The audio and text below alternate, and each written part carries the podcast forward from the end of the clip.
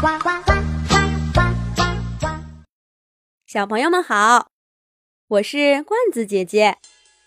我有一个神秘的罐子，里面有好多好多其他地方没有的故事。这一集，罐子姐姐给小朋友们讲一个草原杯马拉松比赛的故事。从前有一个。美丽的大草原，许多小动物都开心地生活在那里。大草原上每一年都会举行一次体育比赛。去年举办的是第一届草原杯足球比赛，今年的比赛项目又是什么呢？小动物们都很好奇。这一天。草原上最德高望重的大象伯伯，在草原的正中间竖起了一块小黑板儿，用他的长鼻子卷起一支粉笔，在黑板上写道：“草原杯马拉松比赛定于一个月以后正式开始。”看到了这条消息，动物们的反应。都不太一样。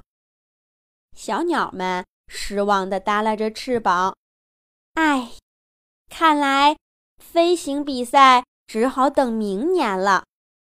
小猴子和猩猩们也垂头丧气的，唉，摘果子比赛看来是等不上了。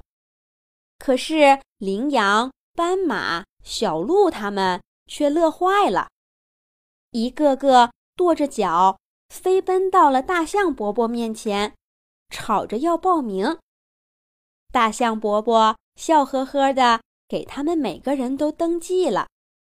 马拉松比赛还真是很受欢迎，不到半天的时间，就已经有十几个选手报了名，有猎豹，有小羚羊，有斑马，还有小鹿。大象伯伯。笑呵呵的给他们登记好，让他们回去呀，抓紧训练，争取拿个好名次。这时候，大鳄鱼甩着又粗又长的尾巴，从河里摇摇晃晃地走上岸。它一摇一摆地走到大象伯伯身边，大声说道：“我也要报名。”小鹿和小羚羊们。看了看鳄鱼笨拙的样子，对他说道：“大鳄鱼，这是我们陆地动物的比赛，你呀不适合参加。”“就是就是，看你笨笨的样子，肯定跑不快，别参加了。下次有游泳比赛，我们都去给你加油。”大鳄鱼一听这话，不乐意了，他站直了身子。对大家说：“谁说我们鳄鱼笨笨的？我们跑起来可是不输你们的。大象老哥，你给我报上名。等到马拉松比赛那天，我得让这些小家伙看看我的厉害。”就这样，大象伯伯给鳄鱼也报了名。接下来，看到连鳄鱼都报了名，猴子。狒狒和猩猩也都来了精神，他们对大象伯伯说：“不管名次怎么样，我们先报上名，重在参与，重在参与嘛。”最终，大象伯伯确定了二十位参赛选手，有个头最大的犀牛和大鳄鱼，也有个头最小的兔子和小老鼠。参赛选手们。都回去开始了长达一个月的紧张训练。马拉松比赛跟足球比赛可不一样，参赛动物们都要从草原的最东边一路跑到最西边。大象伯伯上了年纪，跟不上大家，于是他特意请来了苍鹰叔叔。担任这次马拉松比赛的总裁判，小燕子、喜鹊、鸽子，还有小麻雀，也都过来帮忙了。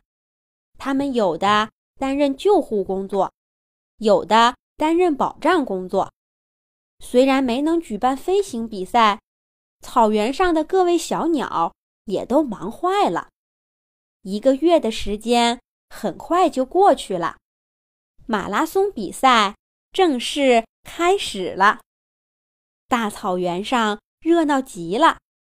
参赛选手纷纷站在起跑线后面，焦急地等待着苍鹰裁判的哨声。观众席上挤满了各种大动物、小动物，大家欢呼着，给各位参赛选手加油鼓劲儿。大家都在等着比赛开始的信号。不一会儿，狮子大王走了出来，昂着头。甩动着鬃毛，走到起跑线附近。哦，喊了一声：“比赛开始！”参赛动物们嗖的一声跑了出去。猎豹不愧是草原上跑得最快的动物。比赛刚刚开始几秒钟，他就把其他的选手远远地甩在了身后，一路领先。羚羊和斑马也不甘示弱，他们努力地跟在猎豹的身后。比赛之前，最不被看好的大鳄鱼，竟然也摇晃着笨拙的身体跟在队伍后面。虽然是最后一名，却并没有被落下太多。看样子，过不了多久，他就能追上倒数第二名的星星了。时间。一秒一秒地走着，比赛队伍的差距渐渐地拉开了。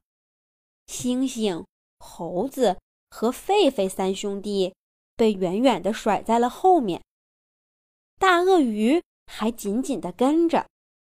小猴子一看，拿名次算是没希望了。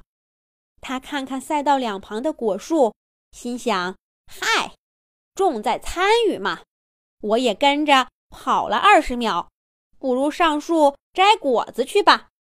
想到这儿，小猴子三下五除二，爬上了离自己最近的一棵果树，坐在树上，左手抓着树枝，右手捧着果子，一边吃一边当起观众看比赛。星星和狒狒还努力地跟着，前几名也发生了微妙的变化。猎豹虽然跑得快，可是没跑多久，它就停在路边儿，大口大口地喘起气来。小燕子救护员赶忙从天上飞下来，给猎豹检查身体。一看才知道，原来呀，是因为跑得太快了，猎豹的身体急速升温，它现在就像一个冒火的大火球。经过诊断，鸽子医生认为，如果猎豹再继续参加比赛，会有生命危险，只能先下场休息了。猎豹告别了赛场以后，第一名的位置在羚羊和斑马之间展开了激烈的竞争。有时候小斑马一路领先，有时候羚羊噌的一跳。赶在了斑马的前面，可是渐渐的，还是体型壮硕的斑马跑得更快，越来越占优势。羚羊被甩在了后面，他心里暗暗着急。再看看最后一个梯队，本来倒数第四名的大鳄鱼，发现猴子、猩猩和狒狒纷纷放弃了比赛。这下他成了倒数第一名。鳄鱼心想：比赛之前，我跟大象夸下海口，说我鳄鱼也会跑马拉松。这要是得了倒数第一名，该多丢人呢！羚羊心想：这可怎么办呢？我和斑马都是草原上出了名的长跑选手，这要是被他超过了，不得笑话我好几年呢！